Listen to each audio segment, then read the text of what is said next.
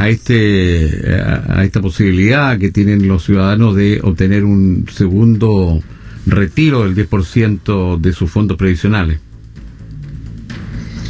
El gobierno actuó bajo presión. La Cámara de Diputados aprobó un proyecto en los mismos términos que el primer retiro, por 130 votos a favor, dentro de 155 posibles, partió así al Senado. Cuando estaba en el Senado, el gobierno metió un requerimiento al Tribunal Constitucional, una cosa completamente absurda desde mi punto de vista, porque una reforma constitucional es autoexplicativa y autosuficiente, no tiene nada que consultarle al revisor de constitucionalidad, porque lo que se está cambiando es precisamente aquello que tiene que revisar. Pero bueno, era parte de la movida para demorar el trámite. Elaboró su propio proyecto el gobierno, que venía lleno de colgajos de todo tipo, era un autopréstamo eh, con una serie de condiciones y requisitos de que quienes sí quienes no. Todo eso le fue podado en el Senado, lo dejaron prácticamente igual a lo que había aprobado la Cámara de Diputados como proyecto propio, salvo en el tema de los impuestos, donde se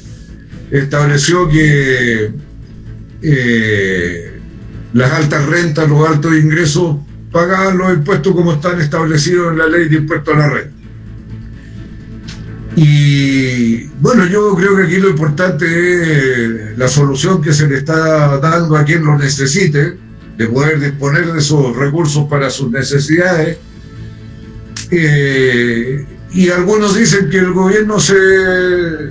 anotó una victoria, uno porque pudo disciplinar a sus huestes en el Senado, lo que volvió a poner en evidencia de que en Chile hay una constitución que es para la minoría. 23 diputados, 23 senadores votaron a favor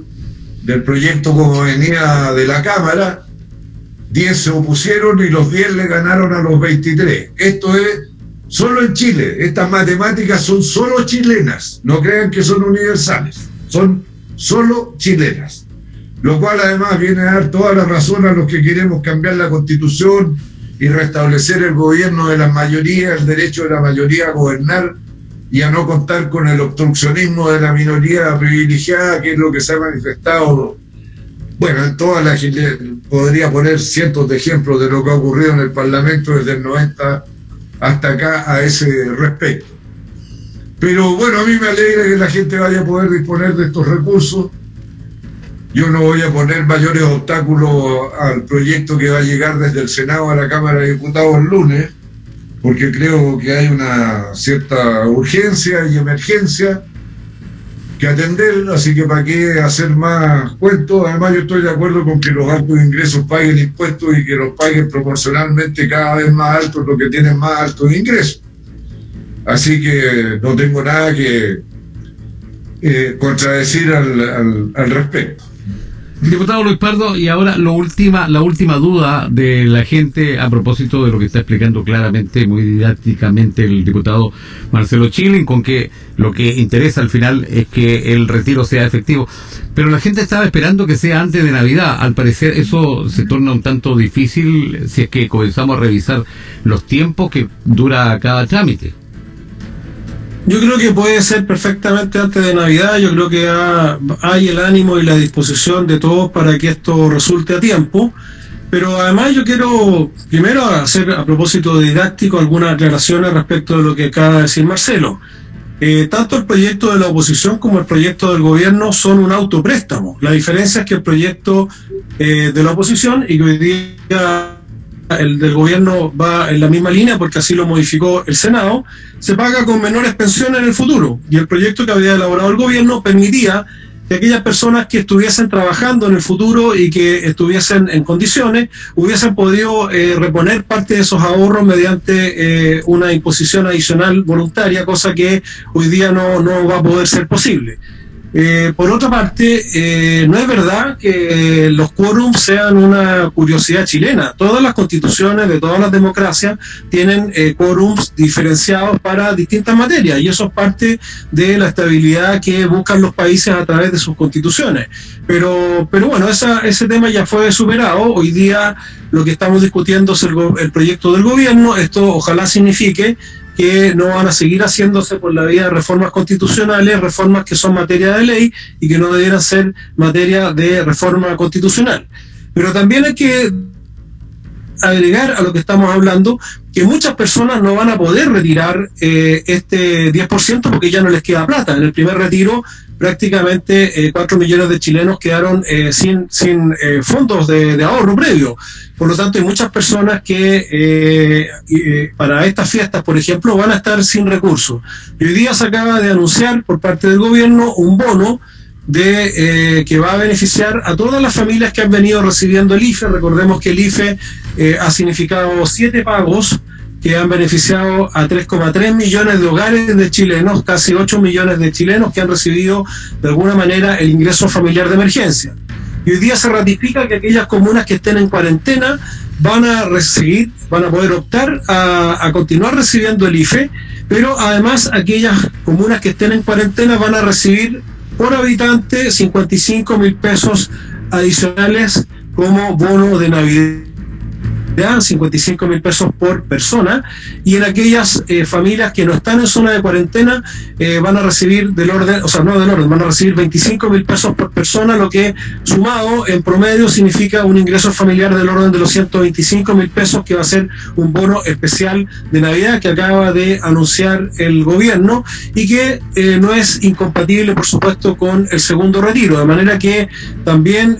hay una buena noticia para millones de eh, chilenos que ya no tienen eh, recursos en su, en su cuentas de ahorro previsional y que van a recibir esta ayuda complementaria a través de eh, esta extensión del IFE que acaba de anunciar el gobierno. Así que yo creo que nadie duda de la necesidad reinante, de la angustia de muchas familias que a pesar de las ayudas que ha movilizado el Estado y a pesar de los retiros de, eh, de este eh, fondo de, ahorro previsional, están pasándolo sumamente mal y eh, existen a través de estas dos formas de, de apoyo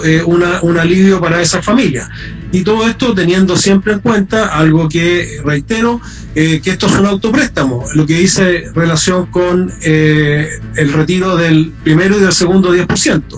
La diferencia en un proyecto y otro era cómo se pagaba, hoy día está claro que se va a pagar con eh, una pensión inferior en el futuro y ojalá podamos prontamente concretar la reforma del sistema de pensiones para que eh, las pensiones puedan mejorar en forma inmediata como como se ocurriría para 800.000 chilenos en caso de aprobarse esa reforma y sobre todo hacia el futuro porque estamos quedando con menos herramientas, con menos capacidad para mejorar las pensiones a futuro, producto de estos retiros que son necesarios. Eh, nadie duda de la necesidad y la urgencia que sufren muchas familias, pero también hay que preocuparse del futuro y en ese sentido ojalá podamos aprobar también la reforma de pensiones prontamente. Se agradece el IFE y a, pro, a, propósito de este anuncio que hizo el presidente de la República hace algunos minutos atrás, pero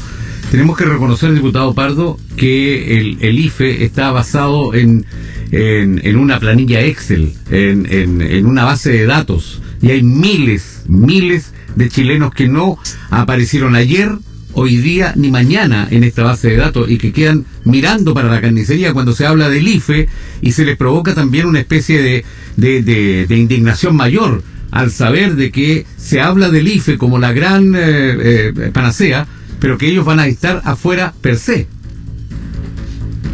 Diputado Pardo. Bueno, lo primero, Marco Antonio, lo primero, Marco Antonio, es señalar que eh, nadie pretende que el IFE ni ninguna medida de ayuda sea eh, equivalente a lo que el país, las familias y las personas están perdiendo producto de la recesión económica. Eh, lo hemos dicho muchas veces, todas estas ayudas son paliativos, ninguna puede representar eh, una, una solución equivalente a que no hubiésemos tenido una pandemia y una recesión económica. Ahora, efectivamente muchas personas que no han recibido el IFE, pero también hay 8,5 millones de chilenos que lo están recibiendo en forma regular.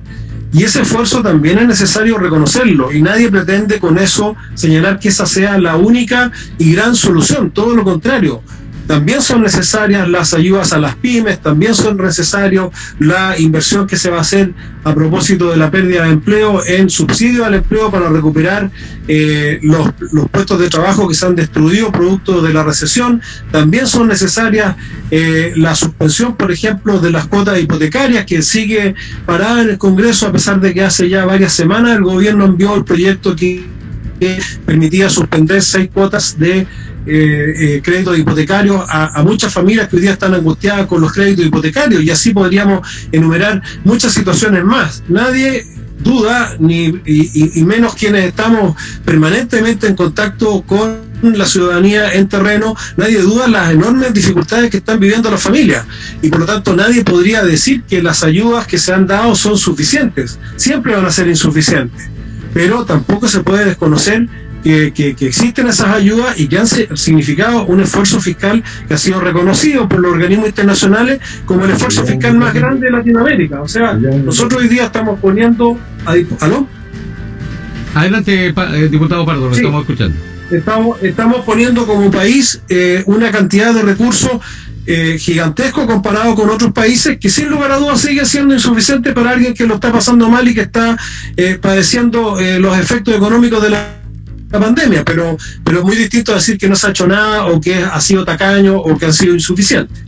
Bueno, no sé si tiene algo que replicar el diputado Marcelo Chile, pero también nos gustaría saber, ya que eh, le preguntamos al diputado Pardo, que se mostró un tanto optimista con respecto a si será posible esta entrega eh, o depósito o retiro del 10% eh, de los fondos previsionales antes de la Navidad, diputado Chile.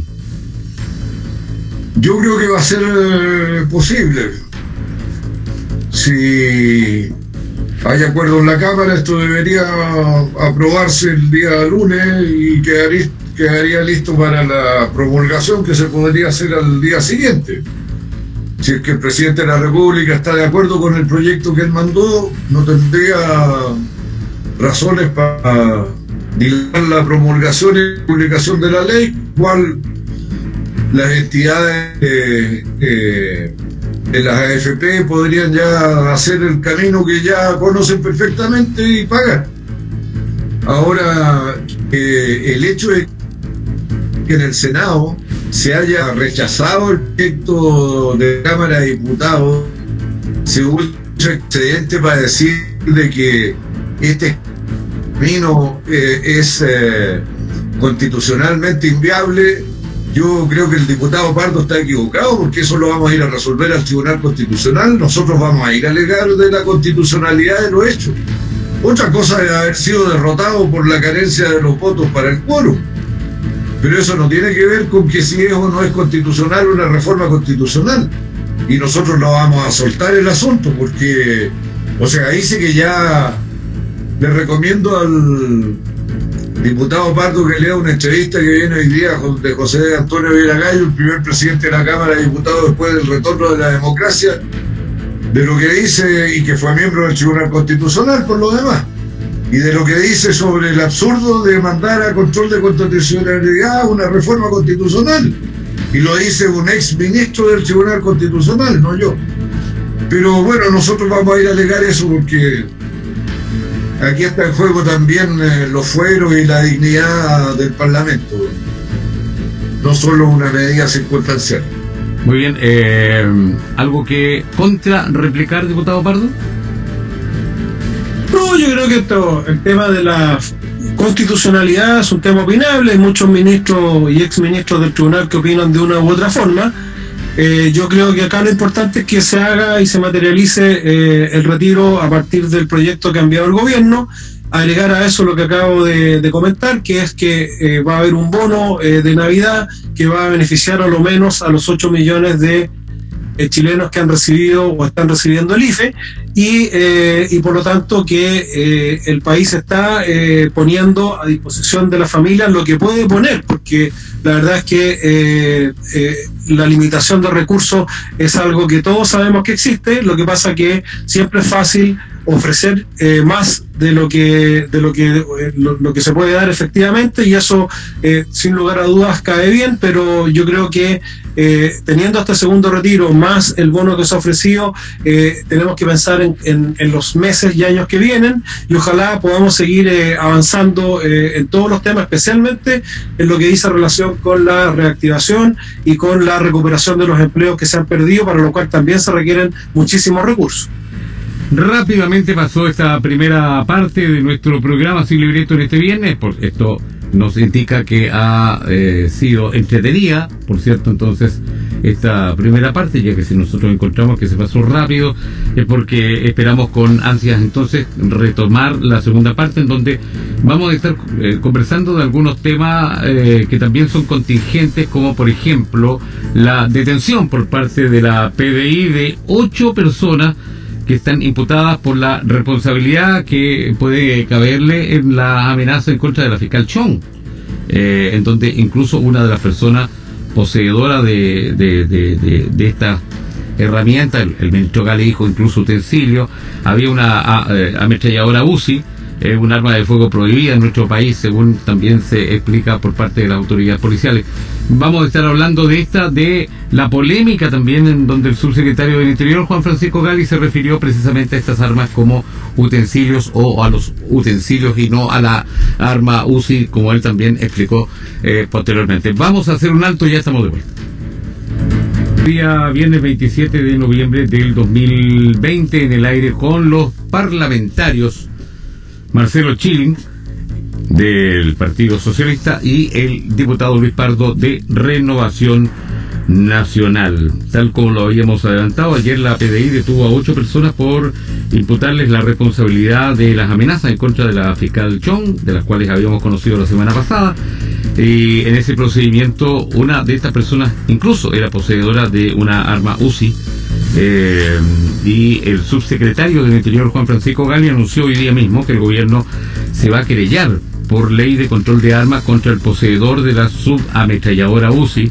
que es parte de los detenidos ayer por amenazas contra la fiscal de alta complejidad Centro Norte, Jimena eh, Chong. Un hecho que reviste una tremenda gravedad, diputado Luis Pardo. Por supuesto, todas las amenazas contra cualquiera persona en nuestro país, pero particularmente respecto de una autoridad del Poder Judicial, es totalmente repudiable, tiene que ser investigada y sancionada. Ahora, uno quisiera que la justicia tuviese la misma efectividad, la misma rapidez para dilucidar otros temas que, están realmente eh, eh, bastante tiempo eh, sin, sin resolver como los asesinatos, por ejemplo, que han acontecido en la Araucanía y, como muchas otras amenazas que, hemos conocido y que no han tenido la misma celeridad. Yo me alegro de que en este caso hayan sido rápidos, hayan sido efectivos y por supuesto que eh, cualquiera sea la orientación o el propósito eh, de quienes amenazaron a la, a la fiscal Chong reciban la, la, mayor sanción que corresponda, porque las amenazas, las funas y todo ese tipo de cosas simplemente destruyen la democracia, destruyen la convivencia y por lo tanto son totalmente repudiables. Todas, independientemente de dónde y para dónde vengan. Diputado Pardo, hay algunos eh, eh, personeros de oposición que han pedido que se invoque la ley de seguridad interior del Estado. ¿Usted está de acuerdo con aquello? No sé si procede en un caso como este, porque la ley eh, de seguridad interior del Estado eh, no tiene que ver necesariamente con situaciones penales eh, individuales como pueden ser la amenaza a una fiscal o, a cualquier otro. Recordemos que los fiscales de la Araucanía están bajo permanente amenaza y así lo han denunciado la Asociación de Fiscales y, no se ha invocado la ley de seguridad interior del Estado, ni, ni tampoco se ha logrado, con la rapidez que se logró ahora, dilucidar de dónde provienen esas amenazas. Pero lo que sí me parece es que estando identificado y estando eh, totalmente eh, por lo menos eh, eh, habilitada una línea de investigación, lo que corresponde es que la justicia aplique las mayores sanciones que corresponde y que, y que sea totalmente clara la señal de que las amenazas vengan de donde vengan son intolerables. ¿Cuál es su posición con respecto a este delicado tema, diputado Marcelo Chilling? Marco, don Juan Francisco Gali es un buen funcionario público, incluso más yo diría un gran funcionario público, una persona que de verdad tiene vocación.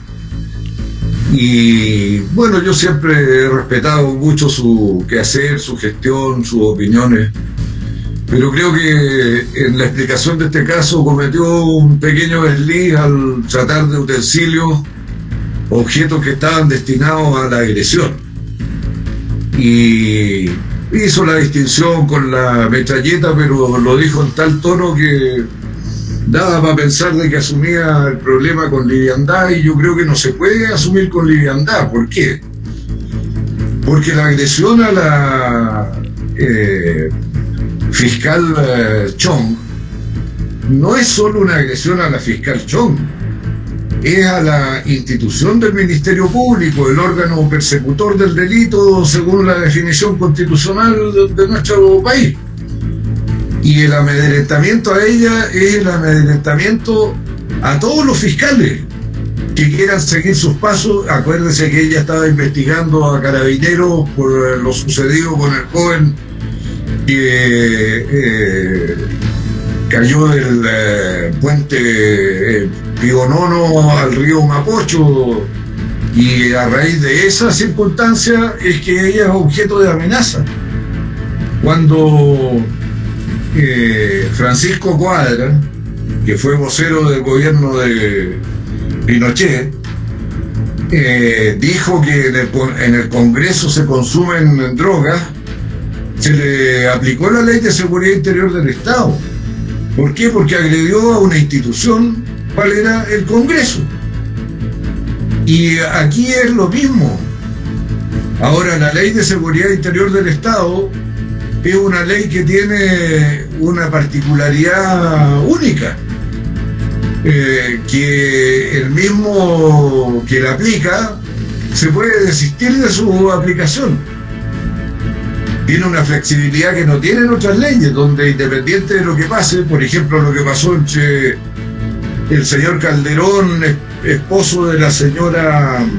¿cómo se llama? Esta señora que sale en televisión. Raquel Argandoña. Argandoña, eh, se querelló contra su hijo por eh, intento de parricidio él se desistió, pero la justicia siguió adelante porque opera automáticamente. No requiere eh, eh, del desistimiento del querellante para ser retirada. De oficio que se procede por parte de la justicia. No es el caso de la ley de seguridad interior del Estado, donde el querellante se puede desistir. Y yo creo que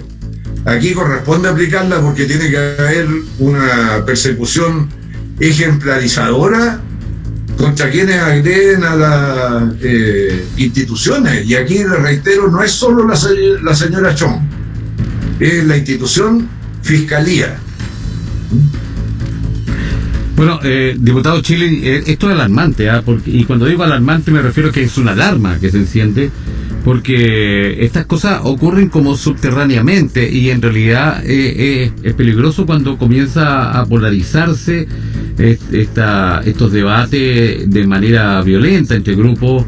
eh, que no se pidan en amenazar de esta forma y además que cuando son investigados más a fondo se encuentran este tipo de armamento, por ejemplo, que lejos de ser utensilios son eh, tremendamente peligrosos eh, si es que alguien decide usarlo. Eh, y también, por otra parte, otros elementos que pueden ser de extrema izquierda. por lo tanto, los extremos son malos, diputado Chilin, y ojalá que no siga una escalada de este tipo, de esta naturaleza tan polarizada. Bueno, de ahí la necesidad de que la autoridad actúe con determinación frente a este tipo de situaciones, así como se le aplica la ley de seguridad interior del Estado a actos violentos en la Araucanía, bueno, lo propio debería ocurrir con este. No se puede actuar de una manera para un lado y de otra manera para el otro. Muy bien, eh, bueno, hace una semana ya asumió oficialmente Ricardo Yáñez, es, el nuevo general director de Carabineros, recibió el cargo de manos del renunciado Mario Rosa. Eh, hubo una eh, incluso ceremonia de asunción o de cambio de mando por parte del presidente Piñera, en donde hizo una férrea defensa el presidente Piñera a Carabineros. Ahora aparecieron algunas voces en el sentido de refundar desde cero incluso Carabineros eh, desde su cimiento o otro de modernizar. El diputado Pardo se ha mostrado claramente eh, eh, en, la opción de modernizar Carabineros y no destruirlo desde sus bases. Sí, eh, sobre, el punto anterior, en todo caso, Marco Antonio, lo que yo he señalado, por supuesto, total repudio a las amenazas y que sean sancionados y desarticulados cualquier grupo armado de cualquier color que sea. Pero no pasa lo que dice Marcelo, eh, porque la Araucanía hay varios fiscales, no uno, que están bajo permanente amenaza y no ha habido ni leyes de seguridad interior del Estado ni una acción contundente, investigativa y de la justicia para dar con las amenazas de esos fiscales. Hasta ahora no se conocen resultados, eso es lo que estoy planteando. Ahora, respecto de la modernización de carabineros, por supuesto que es urgente una modernización de carabineros en muchos sentidos. Ya se ha avanzado con el proyecto de ley que permite ejercer un control eh, mucho más drástico respecto del uso de los recursos públicos en carabineros, no solo habilitando eh, la posibilidad de que la Contraloría General de la República tenga eh, una, una mayor capacidad de control sobre esos recursos a través de varias medidas que ya se, se están legislando, todavía no se aprueba, pero en la Comisión de Seguridad Ciudadana por lo menos despachamos completamente el proyecto de modernización de carabineros e investigaciones que tiene que ver mayoritariamente con la parte de la gestión financiera. También es necesario modernizar la carrera policial,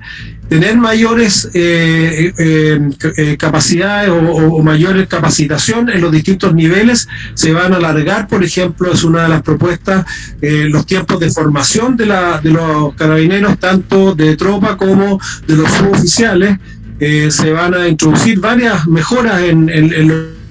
lo que es eh, los proyectos internos. Lo que, lo que no me parece a mí adecuado es eh, plantear eh, un interventor civil,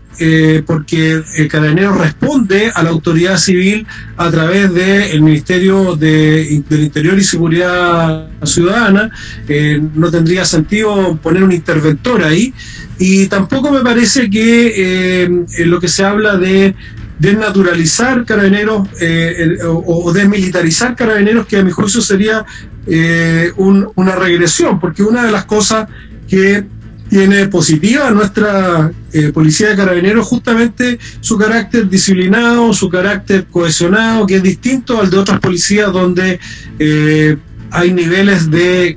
de corrupción incluso eh, mucho mayores eh, a nivel de eh, generalizado que lo que hemos tenido acá en Chile, que ha sido un acto totalmente despreciable y censurable por parte de un grupo pequeño de policías, pero la inmensa mayoría de los carabineros cumple una labor que es reconocida por la ciudadanía y que, y que por lo tanto creo que tenemos que conservar aquello positivo eh, y bueno que tiene Carabinero y por supuesto corregir y mejorar eh, muchos aspectos que se fueron quedando atrasados en el camino, entre otros eh, tanto el material, el equipamiento como las técnicas y tácticas para ejercer y cumplir su rol de mantención del orden público y en ese sentido creo que se ha avanzado mucho y se tiene que seguir avanzando. ¿Qué hacer con Carabinero, diputado Marcelo Chilin? Primero, Marco, no creo que eh, ser una policía militarizada, como lo demuestran los hechos, nos ponga a salvo de los fenómenos de corrupción. Los hechos dicen lo contrario. Y yo creo que el cambio en carabineros, para no hablar ni de reformas ni de refundaciones, tiene que partir por lo doctrinario,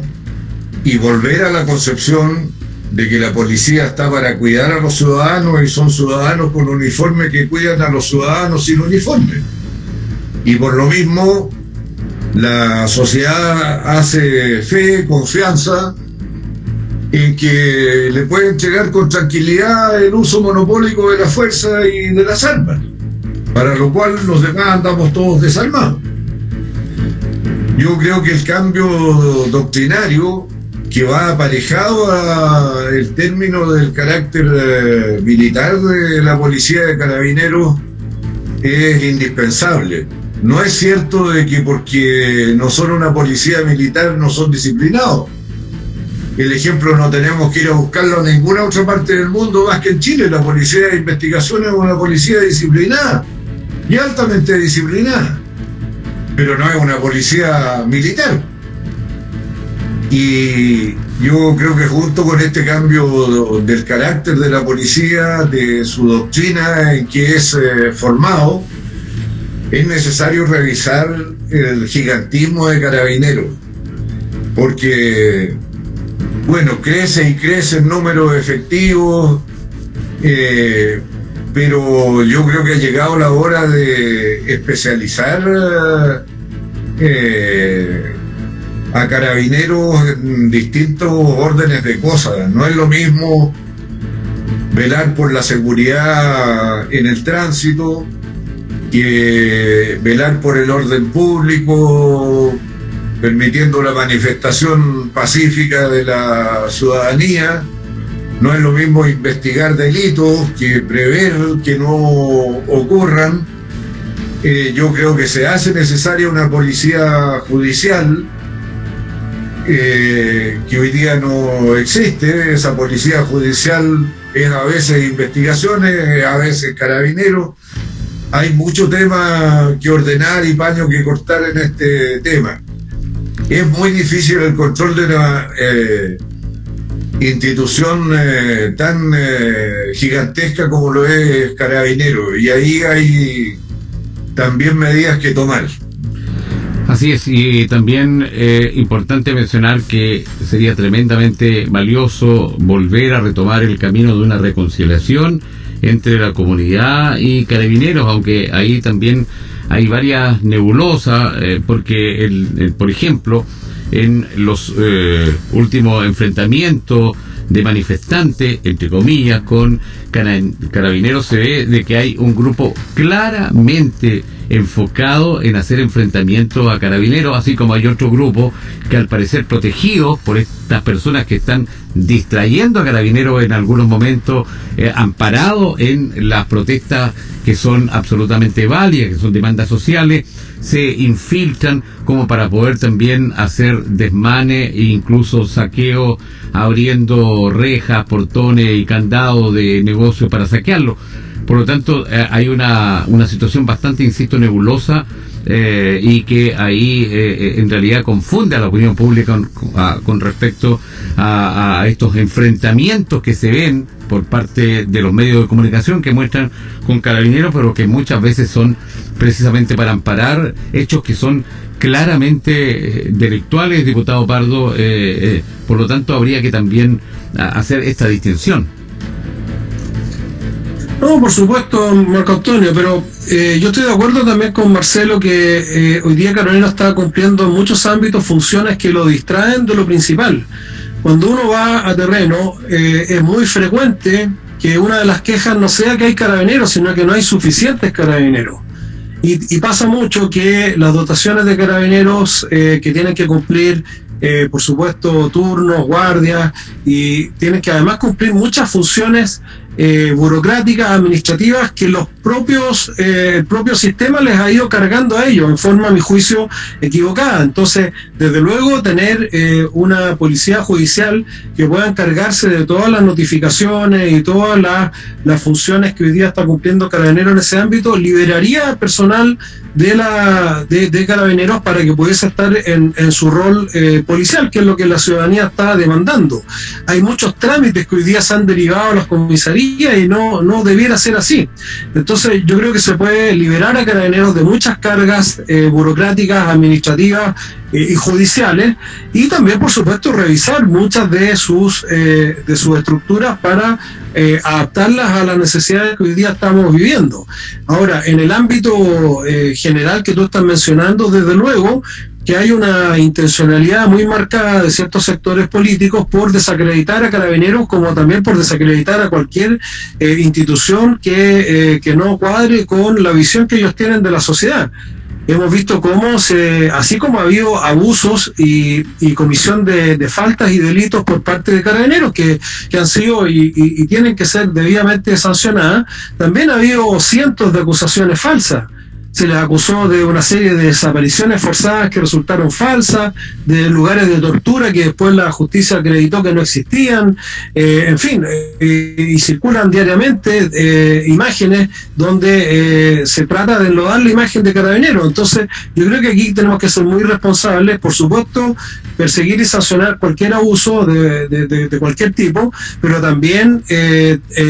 tomar nota de que hay grupos especialmente interesados en que la sociedad no tenga una policía que la defienda de estos desórdenes públicos y de, y de, grados de delincuencia eh, inusitados que hemos tenido también en los últimos meses. Entonces, eh, hay, que, hay que actuar eh, con, con prudencia eh, reformar y modernizar lo que haya que reformar y modernizar de Carabineros. Yo ya he mencionado varias líneas en las cuales eh, estoy totalmente de acuerdo con reformar. De hecho, voté favorablemente eh, todos los el articulado del proyecto que moderniza la gestión financiera y permite un mayor control de, los gastos públicos, tanto por parte de la Contraloría por, como por parte del Ministerio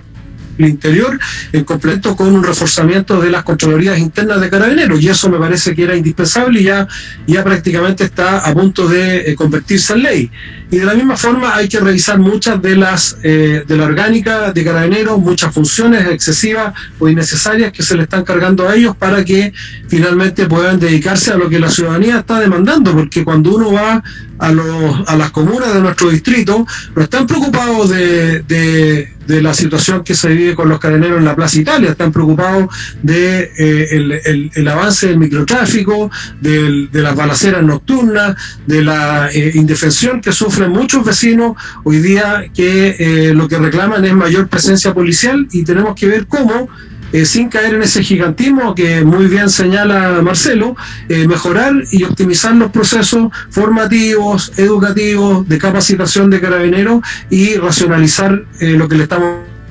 pidiendo para que se dediquen preferente y, y, principalmente a la función de seguridad ciudadana, que es lo que la ciudadanía espera.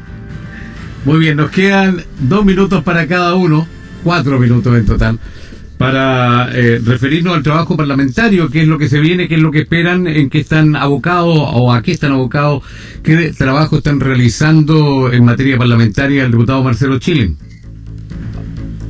En este instante la comisión mixta de la ley de presupuesto que tiene que aprobarse antes de la medianoche del eh, sábado, del domingo,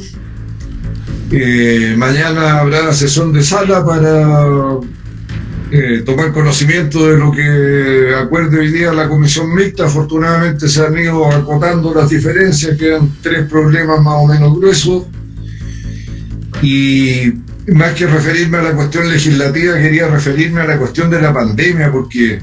ya empiezan a surgir las voces de alarma de llamado de atención de que la velocidad de propagación del virus está adquiriendo las características que tenía en mayo, o sea, estamos volviendo al problema. El mismo ministro Pari ha dicho que de repetirse la situación, la crisis hospitalaria va a ser mucho mayor que la que lo fue y por lo tanto volver a apelar a la conciencia de la ciudadanía para que tome todos los resguardos, para que no haga mal uso de la libertad que tanto ha costado recuperar para desplazarse, trabajar, convivir, en fin, y no hagan caso de las campañas publicitarias de las empresas que están detrás de la fabricación de las vacunas, porque esos mensajes positivos tienen por objeto impactar los mercados bursátiles por la vía del estímulo a la compra de acciones de esas empresas. No es que la vacuna esté a la vuelta de la esquina, no les crea. Esta situación se va a prolongar por lo menos por un año más, en lo que estamos ahora. Así que, amigas, amigos, continúe su esfuerzo de autocuidado responsablemente. Muchas gracias, diputado Chile. Eh, diputado Pardo, el trabajo parlamentario que usted avisora para los próximos minutos, horas. Bueno, tenemos la, efectivamente la sesión de sala de mañana. Eh, el próximo eh, martes o miércoles debiéramos votar el segundo retiro del 10%, que como ya analizamos a lo largo del programa, eh, va a ser el proyecto que envió el gobierno, que ha sido además terminado siendo muy parecido al de la oposición, pero con algunos cambios eh, importantes. Y, eh, y, espero, tal como señala Marcelo, que tomamos, que tomemos conciencia primero de que la pandemia no ha pasado y que la mejor herramienta para combatir la propagación del virus es el autocuidado, con o sin cuarentena, cuando las personas cumplen el distanciamiento social, el uso de la mascarilla y el lavado frecuente de las manos, la propagación del virus disminuye y el riesgo disminuye ostensiblemente. Pero si tenemos un rebrote o, retrocedemos lo que hemos logrado, producto que nos estamos todos probablemente relajando, eh, eso va a significar un grave retroceso que va a tener consecuencias y, también eh, comparto eh, que no sabemos si realmente vamos a tener vacuna. Lo más probable es que sí la tengamos, por lo que indican todos los los informes que yo por lo menos he podido leer, es probable que la tengamos en, el verano de este año, sería una gran noticia, pero eh, tampoco sabemos eh, cuán eficaz va a ser la vacuna y por lo tanto el riesgo de que esta situación de pandemia, que mientras esté la pandemia va a ser acompañada de esta profunda crisis económica con todas sus consecuencias sociales, es un riesgo evidente. Por eso que tenemos que cuidarnos nosotros, tenemos que cuidar nuestros recursos, tanto los recursos públicos como los recursos que cada uno pueda tener, incluidos por supuesto los recursos previsionales, porque si esto se alarga por mucho tiempo, eh, vamos a necesitar de mucha ayuda para que podamos superar esto sin consecuencias eh, más dramáticas aún para las familias que son las que están sufriendo los efectos de la pandemia. Que tengan una grata jornada, un fin de semana excelente. Diputado Marcelo Chilin, diputado Luis Pardo, muchas gracias y buenas tardes. Buenas tardes. Buenas tardes, buenas tardes a todos.